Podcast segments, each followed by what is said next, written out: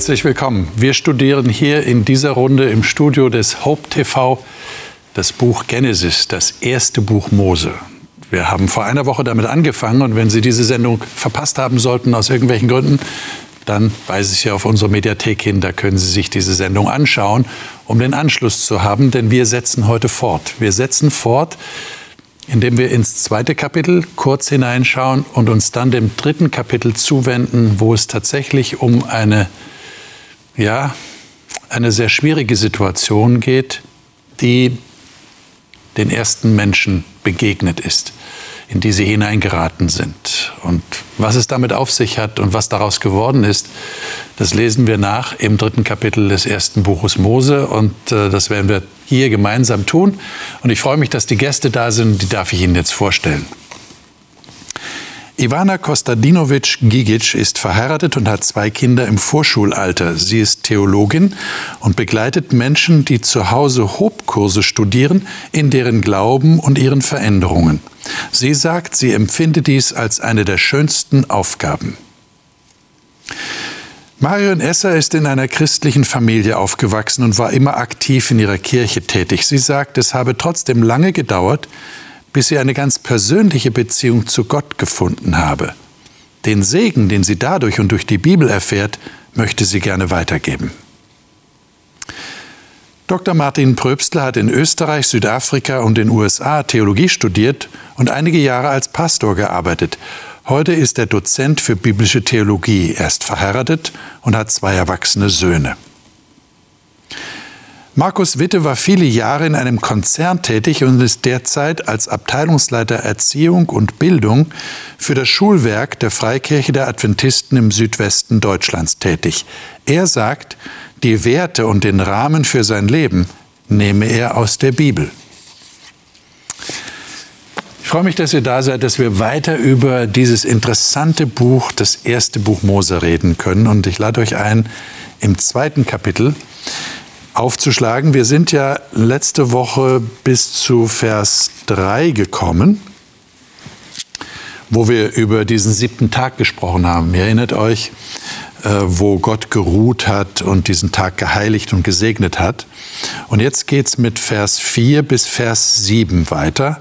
Und dann lesen wir auch noch Verse 15 bis 17. Aber zunächst mal 4 bis 7. Wer von euch mag das lesen?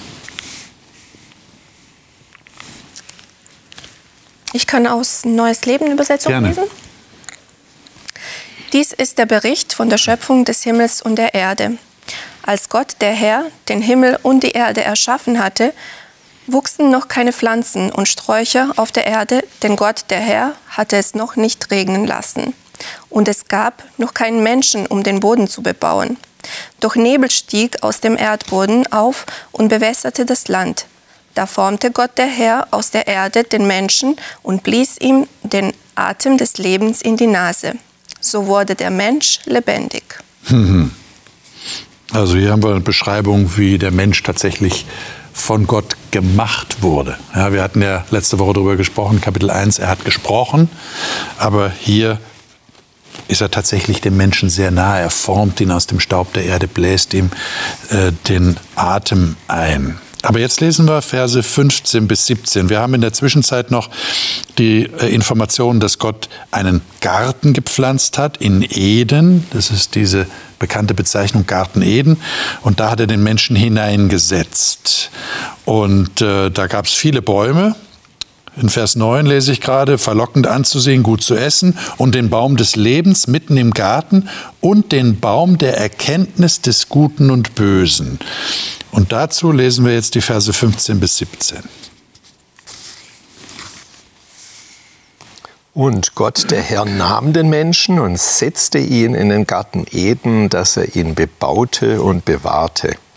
Und Gott, der Herr, gebot dem Menschen und sprach, du darfst essen von allen Bäumen im Garten, aber von dem Baum der Erkenntnis des Guten und Bösen sollst du nicht essen. Denn an dem Tag, da du da du von ihm isst, musst du des Todes sterben. So, das ist jetzt praktisch so das Sprungbrett für Kapitel 3. Denn da setzt es praktisch fort mit der Information, die wir gerade bekommen haben. Dazwischen ist noch die Erschaffung von Eva, der Frau, wo, äh, habt ihr sicher gelesen, nicht? wo der Mann dann sagt, das ist ja Fleisch von meinem Fleisch. Und äh, Luther hat das so unnachahmlich übersetzt. Äh, er versucht, dieses Wortspiel im Hebräischen nachzuformen, Mann und Männin. Ähm, das sind die letzten Verse. Und dann heißt es im letzten Vers von Kapitel 2, sie waren beide nackt, der Mensch und seine Frau, und schämten sich nicht. So, und jetzt steigen wir in Kapitel 3 ein und lesen die ersten fünf Verse. Gut, dann lese ich mal nach Neues Leben. Mhm. Die Schlange war das listigste von allen Tieren, die Gott der Herr erschaffen hatte. Hat Gott wirklich gesagt, fragte sie die Frau, dass ihr keine Früchte von den Bäumen des Gartens essen dürft? Selbstverständlich dürfen wir sie essen, entgegnete die Frau der Schlange. Nur über die Früchte vom Baum in der Mitte des Gartens hat Gott gesagt, esst sie nicht. Ja, berührt sie nicht einmal, sonst werdet ihr sterben. Ihr werdet nicht sterben, zischte die Schlange. Gott weiß, dass eure Augen geöffnet werden, wenn ihr davon esst. Ihr werdet sein wie Gott und das Gute vom Bösen unterscheiden können. Hm. So, da haben wir jetzt also diese Geschichte mit der Schlange. Die ist ja nun auch, äh, ich glaube, in nichtchristlichen Kreisen sehr bekannt. Ja. Ähm, meine Frage ist jetzt zu dem Text, den wir gerade gelesen haben. Worin bestand denn die List der Schlange? Steht ja da, sie war listiger als alle Tiere. Und dann wird ja beschrieben, was sie macht. Das heißt, dieser Einleitungssatz müsste ja irgendwie einen Bezug haben zu dem, was dann kommt. Worin erkennt ihr eine besondere List dieser Schlange? Also erstmal wundert es mich, dass die Schlange spricht. Okay weil ich würde jetzt nicht davon ausgehen, dass alle Tiere so sprechen wie Menschen. Das ist schon verwunderlich. Ja. Okay, das ist mal das Erste, was wir registrieren. Da ist ein Tier, das spricht. Ungewöhnlich. Mhm. Hat äh, die Frau wahrscheinlich auch überrascht. Gehen wir mal davon aus. Mhm. In manchen Übersetzungen erinnere ich mich, steht da auch klüger als alle anderen. Oho. Also listig hat ja schon so einen ja, ja, ja, genau. negativen Touch. Ja. Also da ist schon irgendwas Gefährliches. Aber klug, ähm, sie ist ein Gegenüber für die Frau. Die Frau kann sich mit ihr unterhalten, da kann ein Dialog geführt werden. Das geht bei anderen Tieren nicht, so zu, und das glauben wir heute, ja, mit Sprache zumindest nicht. Mhm. Und das ist schon überraschend. Und die Schlange stellt Fragen. Ja. Jetzt sind Fragen ja per se eigentlich nicht schlimm. Also Fragen bringen uns ja normalerweise eigentlich weiter in unseren Gedanken. Nur es gibt auch Fragen, die, die können unterschwellige Botschaften aussenden. Was für Fragen stellt sie denn? Was sind das für Fragen? Ja, sollte Gott gesagt haben. Ja. Also sie hinterfragt etwas, das wir vorher gelesen haben, dass Gott etwas gesagt hat. Mhm. So Fragen, die irgendwie die Beziehung zwischen der Frau und Gott hinterfragen. Noch einmal überdenken lassen. Mhm. Ich meine, die müssen ja was gedacht haben, Adam und Eva, über den Schöpfer. Ja? Jetzt kommt die Schlange daher und stellt da Fragen. Und wenn du jetzt sagst, sie führen dazu, dass wir weiterdenken, dann denkt sie jetzt drüber nach. Ist es eigentlich so in der Beziehung zwischen mir und Gott, wie ich das bisher gedacht habe? Das heißt so nach dem Motto, äh, die Beziehung zwischen Gott und Mensch war gut ja. vorher. Und jetzt kommt einer und sagt, bist du dir wirklich sicher, dass deine Beziehung zu dieser Person gut ist? Das ist so Zweifel sehen, oder? Natürlich so frei raus sagt sie das ja nicht. Sie setzt an einen Punkt an, wo sie denkt, die Schlange, da kann dann die Frau zu diesen Gedanken kommen. Hm rein rhetorisch, ja. wenn man die Frage betrachtet, muss man sagen, war sie ganz raffiniert gestellt. Denn sie hat nicht gefragt, hat Gott wirklich gesagt, dass ihr von diesen beiden Bäumen nicht essen dürft, sondern die hat gefragt, hat Gott wirklich gesagt, dass ihr von keinem Baum essen dürft. Das heißt, sie hat sie schon ganz geschickt auf eine gewisse Weise wohin geführt mit den Antworten. Also rhetorisch würde man, wenn man das heute betrachten würde, würde man sagen, ja, die hat schon genau gewusst, warum sie nach allen Früchten fragt und nicht nur nach den beiden Bäumen. Man hätte die Schlange auch in so einen Kurs für gewaltfreie genau. Kommunikation genau. schicken können, würden wir heute sagen. ja, ja? genau. Weil diese Generalisierung ja. ist ja genau diese Übergriffigkeit genau. in der Sprache. Ja, würdet ihr sagen, dass durch das Verbot, das Gott ausgesprochen hat, schon eine Voraussetzung dafür gegeben war, dass die Schlange da einhaken kann? Weil du hast es so angedeutet, Martin, so, so ein bisschen, nicht? Die, sie war schlau und sie hat da vielleicht einen Ansatzpunkt gefunden, warum sie die Beziehung hinterfragen kann zwischen Gott und Mensch. War der Anhaltspunkt dieses Verbot? Habt ihr das schon mal hinterfragt? Also dieses Verbot? Ich meine, da sind so und so viele Bäume. Und dann sagt Gott, aber von diesem einen Baum dürft ihr nicht essen. Warum nicht? Also ich finde schon die Wortwahl in der Bibel interessant. Ich finde interessant, in Kapitel 1 hat Gott Adam und, Adam und Eva einen Auftrag gegeben. Ja. ja, hier befiehlt er ihnen. Also das heißt, es hat schon einen ganz anderen Charakter. Mhm. Ja, und ich finde interessant, dass das ist schon eine Frage, die man sich wirklich stellen kann. Gott befiehlt Ihnen, von diesen zwei Bäumen nicht zu essen. Hätte er Ihnen nicht gleich die Bäume ersparen können? Ein Baum von einem, oder? Ha? Von einem Baum. Von einem Baum. Von einem, von einem ja. Baum der Erkenntnis. Ja. Also ich habe es ja vorher gelesen. Ich, ich wundere mich gerade, das sagt doch Gott in Vers 16, du darfst essen von allen Bäumen im Garten. Und dieses Essen von allen ja. Bäumen im Garten ist ja, was die Schlange wiederholt in ihrer Frage. Nur dreht sie es ja so völlig rum, dass es wirklich absolut klar falsch ist.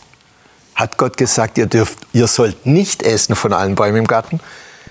Also manchmal kommt mir so vor, sie wollte einfach eine Reaktion provozieren. Sie wollte, dass die Eva mit ihr ins Gespräch kommt. Ja, wenn sie das nur so billig macht, irgendwie eine kleine Änderung, dann rührt sie das vielleicht gar nicht, Eva. Aber wenn sie so, so ganz provokant das Gegenteil sagt, ja, dann muss man das ja richtig stellen. Und schon sind wir im Gespräch über Bäume, über Essen, über Gott. Das heißt, da, da, klingt jetzt für mich so durch, dass du meinen könntest, du kannst mich korrigieren, es wäre besser gewesen, die Frau wäre mit der Schlange gar nicht erst ins Gespräch gekommen. Hätte sich nicht provozieren lassen. Hätte sie das bewahrt? Was meint ihr? Wenn sie gewusst hätte, wohin das führt, ja, gut. oder wenn sie Information gehabt hätte vorher, das wissen wir jetzt nicht genau, von Bibeltext her, was da kommen könnte, und dann ist ein Nichtsprechen. Ja, das ist jetzt die Frage. War die Frau naiv, weil sie kannte ja nichts Böses? Sie kannte ja nicht ein Wesen, das schlechte Beweggründe hat, oder? Das heißt, sie ist dem auf den Leim gegangen, weil sie gutgläubig war? Oder war sie durch das Verbot, das Gott ausgesprochen hatte, eigentlich schon vorbereitet? Und hätte finde, sich gar nicht auf ein Gespräch einlassen dürfen? Ich finde es interessant, dass es hier heißt, die Schlange. Also es ist nicht irgendeine Schlange, es ist die Schlange. Ich habe das Gefühl, wir wissen schon, um wem es geht hier. Also und ich frage mich, hat es auch Eva dann gewusst? Ja, das ist die Frage. Und der Kontext ist eigentlich, also wenn ich, wenn ich nicht mal von der Frucht essen soll und sie auch noch nicht mal berühren soll, das ja. heißt ja so eine gewisse Vorsicht. Ja. Ähm, wir würden wahrscheinlich heute einen Zaun drum äh, mit Stacheldraht und Achtung, ähm, Hinweisschilder und Videokameras. Also so, wir wollen vor etwas warnen, was gefährlich ist. Ähm, ich könnte mir vorstellen, dass, dass Eva schon im Kontext, da halte ich vielleicht schon mal ein bisschen weiteren Abstand, weil da könnte etwas sein, da könnte eine Entwicklung eintreten, die du irgendwann nicht mehr kontrollieren kannst. Mir scheint, weil die Bibel das nicht dezidiert sagt, spielt sie mit uns ein ähnliches Spiel wie mit Eva. Denn es hängt davon ab, was für ein Gottesbild wir haben. Also in dem Gottesbild, was die Bibel vermittelt, müsste Gott sie gewarnt haben. Müsste Gott erklärt haben, warum soll sie nicht davon essen. Aber es steht nicht da. Mhm. Und so könnten wir uns jetzt plötzlich überlegen, ist dieser Gott eigentlich fair gewesen? Hat dieser Gott wirklich äh, sie vorbereitet darauf oder ließ er sie ins offene Messer der Schlange laufen? Ja, wie ist denn das jetzt bei Gott? Ist das so wie bei Eltern? Ihr seid ja alle Eltern. Wo das Kind zum zehnten Mal sagt, warum? Und Vater und Mutter sagen, weil ich es sage. Das hast du gesagt? Ja, ich sage nur, das habe ich gehört, dass das vorkommt. Ach so. Weil ich das sage. Weil der Vater oder die Mutter es leid sind, diese Frage zu beantworten, weil sie vielleicht auch nicht beantworten können, weiß ich nicht. Aber ist, ist Gott so? Ist das die Situation? Du hast das so ein bisschen angedeutet. Du meinst, er hat es ihnen erklärt, wahrscheinlich, aber es steht nicht da. Das heißt, wir bekommen den Eindruck, er hat nur gesagt, ich sag euch, ihr esst nicht davon. Damit wir uns ein Gottesbild machen können. Damit wir unser Gottesbild hinterfragen können, glaube ich an einen guten Gott, der es ihnen erklärt hat? Ah. Oder glaube ich an einen Gott, so wie die Schlange ihn darstellt? Okay. Aber Johanna. vieles konnten sie auch vielleicht gar nicht verstehen. Im Sinne, wenn du es jetzt mit dem Vaterbild oder Elternbild vergleichst, mein Kind kann vieles nicht verstehen, hm. auch wenn ich es ähm, wollen würde. Also ich wollte meiner Tochter erklären, dass sie sich wehtun wird, wenn sie, ähm, was weiß ich, äh, die Treppe runterrennt. Okay? Aber sie kennt das nicht, sie hat es noch nicht erfahren. Es hat noch nie wehgetan. Und dann wünsche ich mir, sie würde mir vertrauen. Aber die Frage ist ja, also es geht in deine Richtung, Ivana, wie erkläre ich Menschen, die nicht wissen, was böse ist, weil vorher ist alles nur gut oder sehr gut. Ja. Und die Schlange hat ja ein Stück weit recht mit dem, was sie sagt. Ja. Ihr werdet danach, wenn, wenn, wenn, wenn du es isst und tust, dann wirst du gut und böse erkennen. Ja. Stimmt ja, wenn wir weiter lesen würden. Ja? Und, und ist, das, also ist das vielleicht eine Erklärung, die Gott gegeben hat? Wenn ihr das tut, dann ja. könnt ihr Gute und Böse erkennen oder müsst Gute und Böse erkennen und das ist nicht nur angenehm. Man, das ist ja überhaupt die Frage, was ist denn so attraktiv daran, so zu werden wie Gott? Es scheint doch so zu sein, als würde, also das scheint die, die Schlange zu insinuieren, sagen wir, ja, also anzudeuten, unterschwellig vorzugeben. Gott vorenthält euch eine Information oder eine Erkenntnis, ein Wissen, das eigentlich gut ist für euch.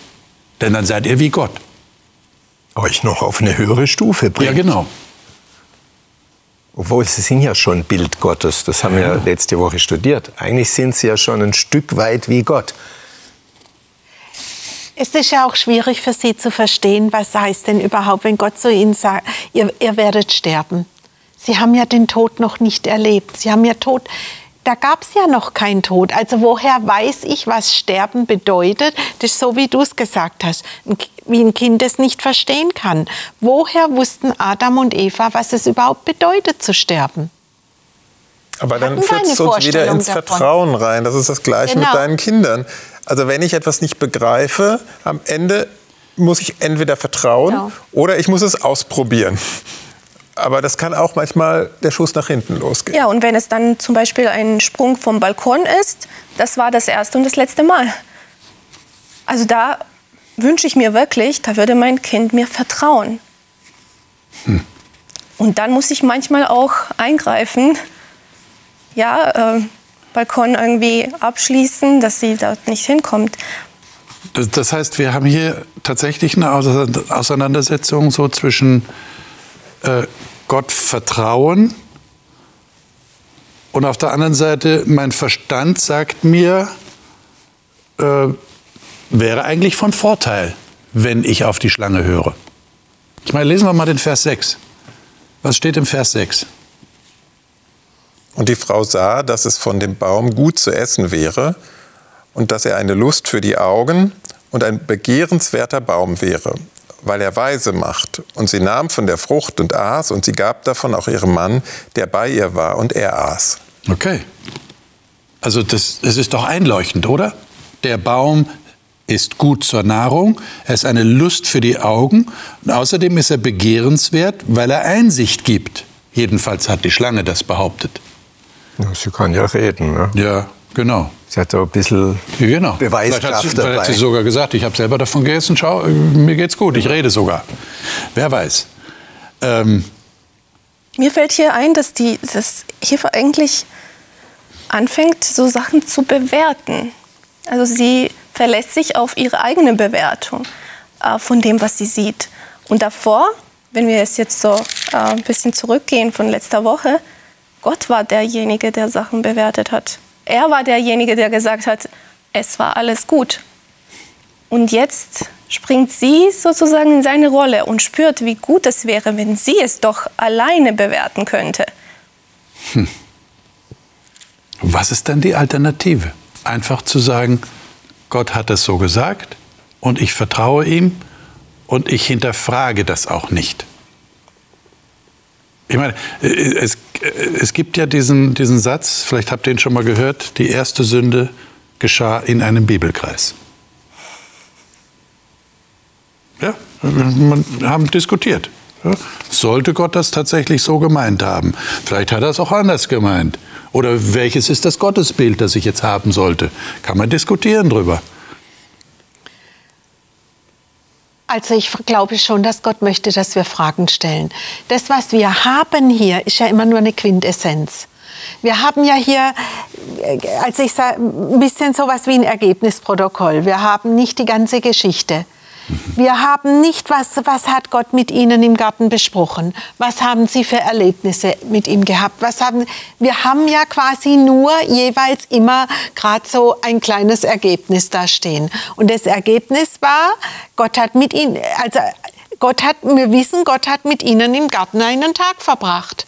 Ja, zumindest den Ruhetag dann wissen wir, dass die Schlange mit der Eva. Also wir wissen immer nur einen Bruchteil. Mhm. Und alles andere, was wir machen, ist eine Interpretation. Mhm. Und ich glaube schon, dass Gott möchte, dass wir Fragen stellen und dass wir das auch dürfen. Fragen zu stellen. Aber ich glaube, dass man hier ja auch den, die, die Geschichte in einem größeren Kontext sehen muss. Wir gucken jetzt nur auf den Garten Eden sozusagen aber quasi was da schon vorher stattgefunden hat, das sieht, also auch das ist ja nur ein Teil der Geschichte, der Gesamtgeschichte. Ich meine, das würde jetzt zu weit führen, das alles auszuführen. Aber deswegen ist es für uns manchmal so schwierig, wenn wir nur einen Text haben, daraus jetzt die ganze Interpretation mhm. abzuleiten. Mhm. mhm. Aber ich glaube, es geht schon wirklich darum, vertrauen wir dem, was Gott sagt, was für uns gut ist oder nicht. Okay. Ich meine, so, so säkulare Menschen machen sich ja teilweise lustig über die Details dieser Geschichte. Da hat die Eva die Versuchung bekommen, eine Frucht, die Frucht eines Baumes zu essen. Und das war dann die große Sünde. Und deshalb sind sie gefallen, die Menschen, und mussten vertrieben werden. Äh, habt ihr da irgendwie eine Antwort gefunden, warum hier ein so hartes Urteil gefällt wird, nur wegen einer Frucht, dem Essen einer Frucht? Naja, das Wort Versuchung in der Bibel, ja, also man ja. wird versucht oder ja. Satan versucht. Ja. Wenn wir jetzt in Matthäus 4 gehen, Jesus wird versucht in, genau. in der genau. Wüste, also mal so ein, so ein Beispiel. Da geht es übrigens auch ums Essen, ne? Genau, da geht es auch ums Essen, dass aus den Steinen Brot wird. Ähm, es geht ja immer um das Vertrauen, ob ich Gott mein volles Vertrauen schenke. Das andere ist nur die Oberfläche. Okay. Ja, das sind nur Symbole sozusagen. Genau. Ja. Äh, letzte Woche haben wir ja irgendwie auch gesagt, das Materielle ist nicht alles. Und so ist es hier auch. Es hätte auch was anderes sein können. Könnte sich sicher auch eine andere Prüfung vorstellen, wie man die Vertrauensfrage stellt. Also letztlich stellt ja die Schlange die Vertrauensfrage. Und da hast du absolut recht. Die Eva, denke ich, das ist die Quintessenz dieses Textes. Sie entscheidet selber, was gut, schön, richtig und falsch ist. Und sie entscheidet ganz anders als Gott. Das ist das Problem.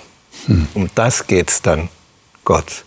Aber die, die, Art und Weise, wie die Schlange das angepackt hat, war schon, war schon perfide, oder? Ich meine, wir haben ja jetzt nicht hier so, ähm, also sagt Gott zu den Menschen, hier ist meine Seite. Und da ist jetzt aber noch jemand anders. der hat den Entwurf, meinetwegen den Lebensentwurf oder den Weltentwurf. Und ihr müsst euch entscheiden. Entweder für mich ja. oder für den anderen. Ich bin mir nicht so sicher, Winfried. Also da gehe ich mit der Marion, das könnte ja schon passiert sein. Wir erfahren das nicht. Ah, okay. Wenn dieser Gott äh, freundlich den Menschen gesinnt, gegenüber gesinnt ist und diese Geschichte im Himmel sich abgespielt hat, wie wir es an anderen Stellen kennen, dann könnte man eigentlich fast davon ausgehen, dass dieser Gott diese Menschen durchaus warnt vor der Schlange oder wie man sie sonst auch nennen will.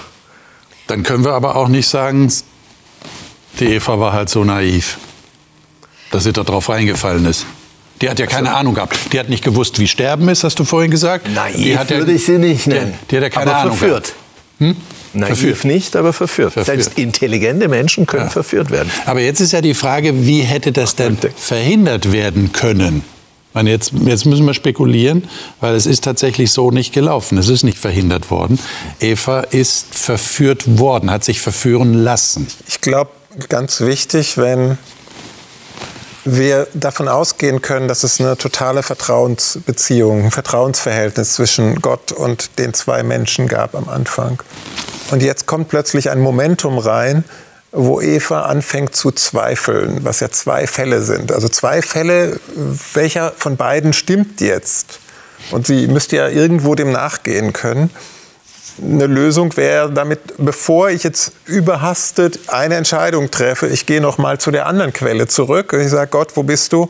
Ich will das jetzt noch mal mit dir durchsprechen und reflektieren. Das ist etwas, was ich auch heute in meinen Alltag mitnehme. Wenn ich sozusagen eine perplexe Situation habe, wo ich selber einfach nicht weiß, was richtig ist oder überfordert bin, dass ich dann einfach nochmal Geschwindigkeit rausnehme und sage, Gott, hast du mir dazu was zu sagen? Sowohl im Bibelstudium als auch im Gebet. Ähm, das, das wäre so ein Momentum, was, was ich hier einbauen würde. Okay. Und ich frage mich auch an der Stelle immer wieder, wäre sie nicht alleine gewesen? Wäre Adam da gewesen? Ob die Schlange überhaupt ja Lust hätte, da mit ihr, mit den beiden ins Gespräch zu kommen gleichzeitig. So, ähm, ich habe das Gefühl, dass wenn so zwei Menschen halt zusammen sind, mhm. ähm, sind sie stärker. Ja, schon. Und vielleicht sehen wir schon hier, wie wichtig es ist, ähm, einer Gemeinschaft zu gehören, in der du einfach mhm. ähm, ja, diese Stärke hast, wo du vielleicht dir selbst, deinen Gedanken selbst nicht vertrauen kannst in diesen Momenten, aber du hast jemanden, ähm, mit dem du darüber reden kannst. Ähm, und dann zu zweit ist man ja auch schlauer. Also wir halten fest, die Vertrauensfrage, die, mit der Sie konfrontiert wurden, die ist nicht so beantwortet worden, wie Gott sich das gewünscht hätte. Das kann man so sagen, oder? Ist klar. Ähm, und die Folgen sind passiert. Lesen wir weiter. Was ist dann passiert? Ab Vers 7. Ich würde sagen, wir lesen mal den ganzen Abschnitt 7 bis 13.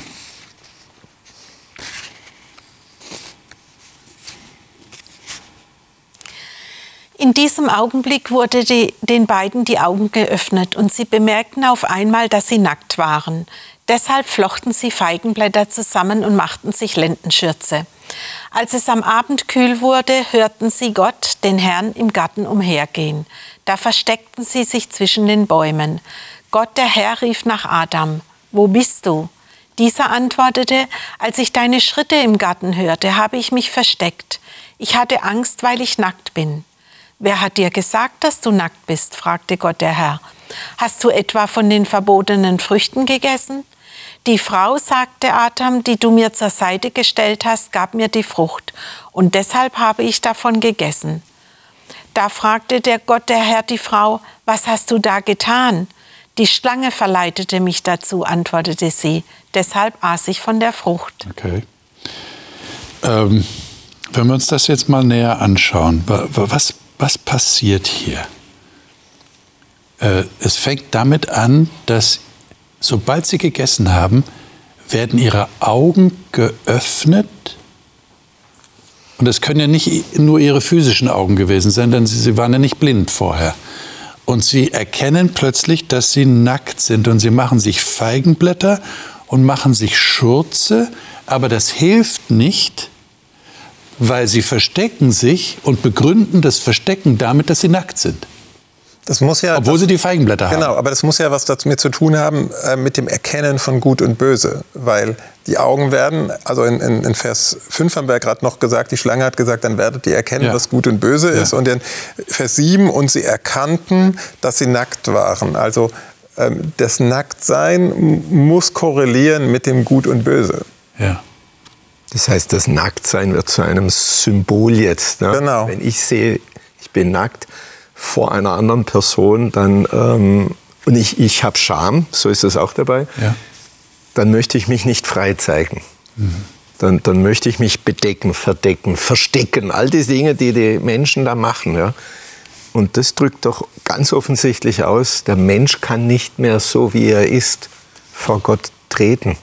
Er möchte das nicht.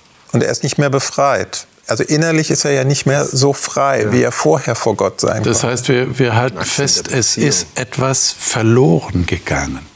Es ist etwas ganz Wichtiges verloren gegangen, Ivana. Ja, die Beziehung halt ist Die nicht mehr Beziehung. das, was sie war Ja. davor. ja. Und dann fragt Gott ja, finde ich Ja. sehr, sehr spannend. Ne? Das ist jetzt der Punkt. Was macht Gott in diese, wie, wie begegnet euch Gott in, diese, in diesen Versen? Jetzt ist also wirklich, muss man ja ganz klar sagen, der Super-GAU ist passiert. Sie haben tatsächlich das gemacht, vor dem Gott sie eindringlich gewarnt hatte. Sie sollen es nicht machen.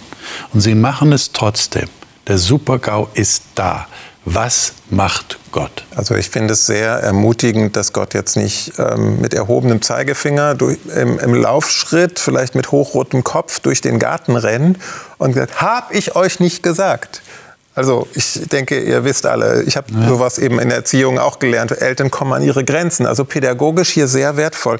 Er stellt Fragen. Wo bist du? Die Schlange, ja hat Wer auch, hat die Schlange hat auch Fragen gestellt. Genau. Und jetzt stellt aber Gott Fragen. Und dann die zweite Frage, die Gott stellt, wer hat dir gesagt, dass du nackt bist? Also Gott triggert sozusagen das Denken. Also er, er, er, stößt Impulse der Reflexion an. Das finde ich sehr, sehr wertvoll. Ist euch aufgefallen, dass Gott mit ihnen nicht darüber diskutiert, was die Schlange gesagt hat? Fällt euch das? Also mir fällt das auf. Er diskutiert nicht, was die Schlange gesagt hat. Das ist völlig, das, das ist jetzt nicht im Vordergrund. Die Frage ist, was ist jetzt im Vordergrund für Gott? Ihre aktuelle Situation. Ihre aktuelle Situation. Wie es ihnen geht, wie ihre Befindlichkeit ist. Dieses Wo bist du drückt ja auch aus, wo stehst du, wo, Ja. wo befindest du dich Ja. existenziell mit deinen Emotionen, mit deinen Bedürfnissen. Es ist ja nicht nur die Lokalität im Garten gemeint. Ja. So Gott bleibt sich hier irgendwie treu. Er kommt zu den Menschen und versucht sie in ein Gespräch mit ihm hineinzuziehen.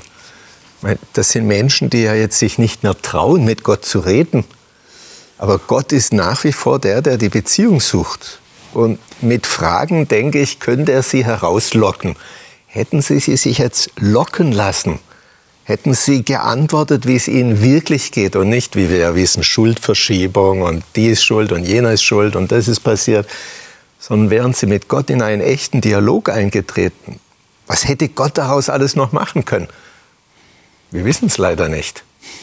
Aber Gott bleibt sich treu und geht den Beziehungsweg.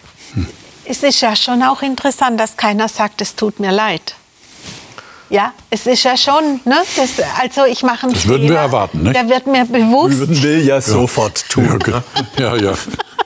Ja, es kommt ja nichts mit, äh, ähm, da, da, das steht ja, das steht ja nicht, ich meine, wir Menschen sind bis heute so, uns tut es leid um die Folgen.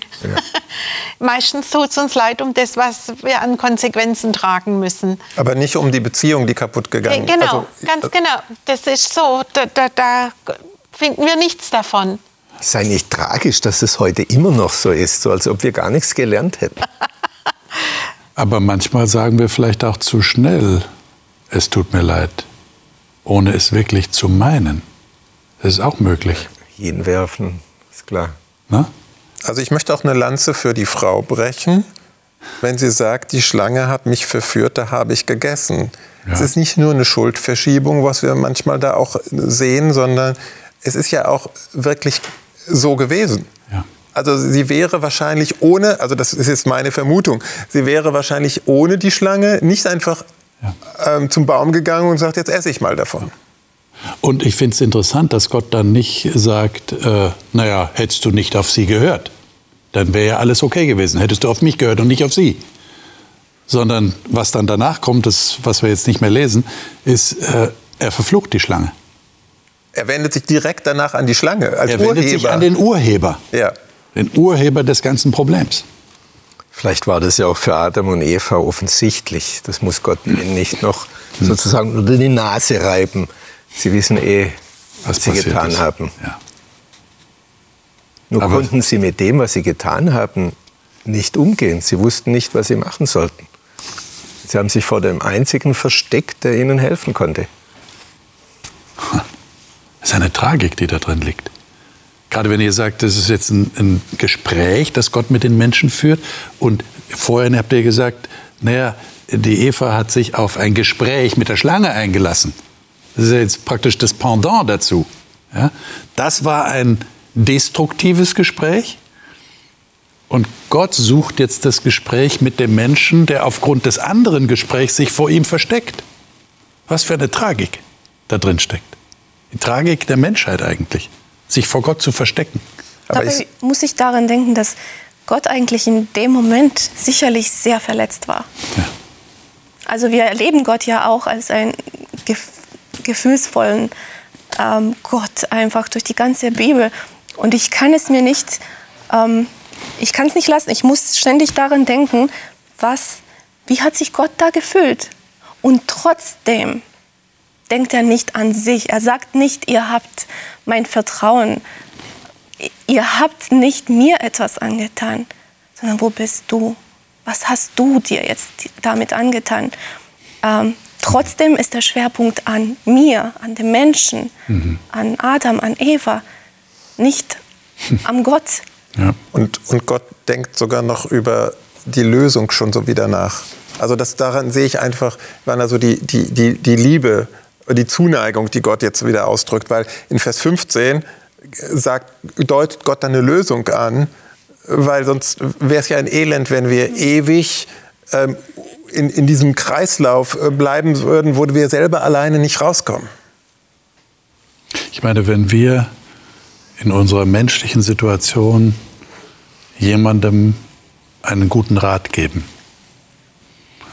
und der befolgt diesen Rat aber nicht, sondern handelt, macht genau das Gegenteil, dann sind wir natürlich verletzt, möglicherweise, je nachdem, was das war, was wir ihm geraten haben, wie weitreichend die Folgen sind, dass er den Rat nicht befolgt. Ähm, das ist schon für uns Menschen nicht einfach. Aber jetzt haben wir hier eine Situation, die, die so durchschlagend war, die, die das Schicksal nicht nur dieser beiden Menschen, sondern einer ganzen Menschheit völlig auf den Kopf gestellt hat. Bis heute. Bis heute. Die Folgen sind bis heute spürbar. Und jetzt können wir weitergehen, nicht nur für die Menschen, auch für Gott. Und für Gott. Denn wenn du jetzt diesen Vers 15, Markus, den du da anführst, nimmst und wir dann verstehen durch weitere Entfaltung im Alten, Neuen Testament, wer das ist, der der Schlange in den Kopf zertritt und was das für diese Person bedeutet, dann musste ja Gott an dieser Stelle schon gewusst haben, alle sind jetzt betroffen. Ja. Diese Vertrauensfrage ist die Vertrauensfrage des Universums, würde man sagen. Und jetzt betrifft es mich genauso tief. Habt ihr eine Idee gerade zu diesem Punkt, warum Gott hier aktiv Feindschaft setzt zwischen der Frau und ihren Nachkommen und der Schlange und deren Nachkommen? Wa- wa- Warum setzt Gott aktiv Feindschaft? Würden wir nicht erwarten, dass nachdem Eva erkannt hat, was die Schlange ihr angetan hat, sie die Schlange als Feind sieht. Nein, da kommt Gott und setzt aktiv Feindschaft. Was macht er da? Ich, ich verstehe das ja so, dass die Schlange eben ein anderes Skript, ein anderes Programm sozusagen als Gott hat. Ja. Während Gott wirklich altruistisch ist und immer für den anderen mitdenkt, was wir auch in dem Verhalten sehen, wie, wie Gott darauf reagiert mit den Fragen, wie einfühlsam, wie, wie, wie nachsichtig er letztendlich taktvoll, freundlich umgeht, hat die Schlange das Programm der Selbstsucht. Und ich glaube, dass eben hier der Unterschied liegt. Die Feindschaft liegt darin, dass Eva jetzt nicht komplett auch ihrer eigenen Selbstsucht überlassen ist, sondern dass es da einen Weg gibt, der dann hier auch vorgezeichnet wird, Martin, so wie du gesagt hast, dass man die Selbstsucht wieder überwindet. Und wenn ich heute in unsere Welt gucke, also in unseren Kontext, sogar die Natur, die Tiere, die alle Menschen leiden unter, unter dem, dem Egoismus, äh, dem, unter dem wir alle stehen, bis heute. Und es wird ja eher schwieriger als leichter.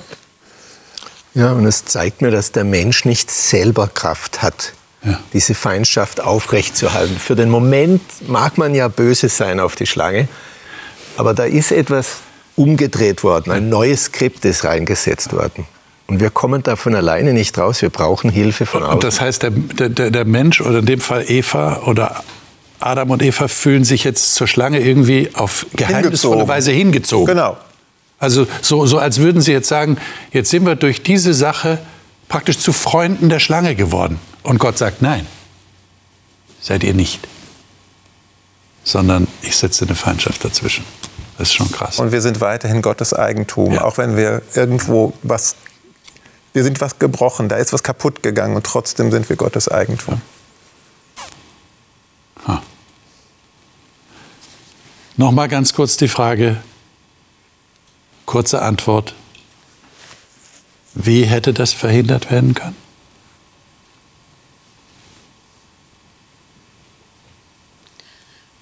Von außen gar nicht. Von außen gar nicht. Von außen gar nicht, weil es hier geht es um den freien Willen. Und den hat Gott uns gelassen. Und da hat sich gezeigt, wo, sich, wo der freie Wille eben hinführt, wenn wir ihn nicht Gott unterstellen. Ja. Und ich glaube, das ist das Dilemma, das wir bis heute haben. Egal, ob das unsere Kinder oder irgendetwas. Dieser freie Wille, wer Kinder hat, weiß, wie das ist. Wie schwierig das ist, wenn man sieht, dass ein Kind in die falsche Richtung rennt, ihm den freien Willen zu lassen. Aber das ist genau das, was Gott uns gibt ja, aber das ist so, wie du sagst, er hat uns die Freiheit gegeben und hat uns trotzdem noch eine Lösung gegeben und eine Hoffnung. Und das ist eben das ganz Besondere dabei. Das ist etwas, was uns Menschen oft schwerfällt. Ja. Liebe Zuschauerinnen und Zuschauer, Freiheit. unsere Sendezeit ist leider zu Ende, aber ich gebe die Frage an Sie weiter. Wie hätte das verhindert werden können? Und wir haben gerade einen Ansatz gehört das ist etwas innen drin, das ist etwas im Herzen. Da muss eine Entscheidung getroffen werden, da muss Vertrauen gefasst werden, in diesem Fall Gott gegenüber, der sich als sehr vertrauenswürdig erweist, selbst nachdem Adam und Eva gefallen sind, nachdem sie die Frucht gegessen haben. Und da wird ein, ein Retter verheißen im Vers 15. Und als Eva dann ihr erstes Kind bekommt, nach der Vertreibung aus dem Paradies, denkt sie unwillkürlich, das ist der Retter. Aber was dann passiert ist, zeigt die Abgründe des Menschseins. Und darüber werden wir das nächste Mal reden. Da sind wir dann schon im Kapitel 4. Sie können schon vorauslesen, wenn Sie möchten damit Sie schon mal wissen, was ist da eigentlich passiert. Und dann werden wir hier in der Runde darüber sprechen. Ich freue mich schon auf dieses Gespräch. Das wird äh, kein sehr schönes Thema sein. Abgründe der Menschsein ist kein schönes Thema, aber ich glaube, es ist wichtig, dass wir darüber nachdenken, wie wir persönlich auch damit umgehen können, was damals passiert ist und was das für unser Leben bedeutet. Ich wünsche Ihnen wie immer Gottes Segen, alles Gute Ihnen. Bis zum nächsten Mal. Música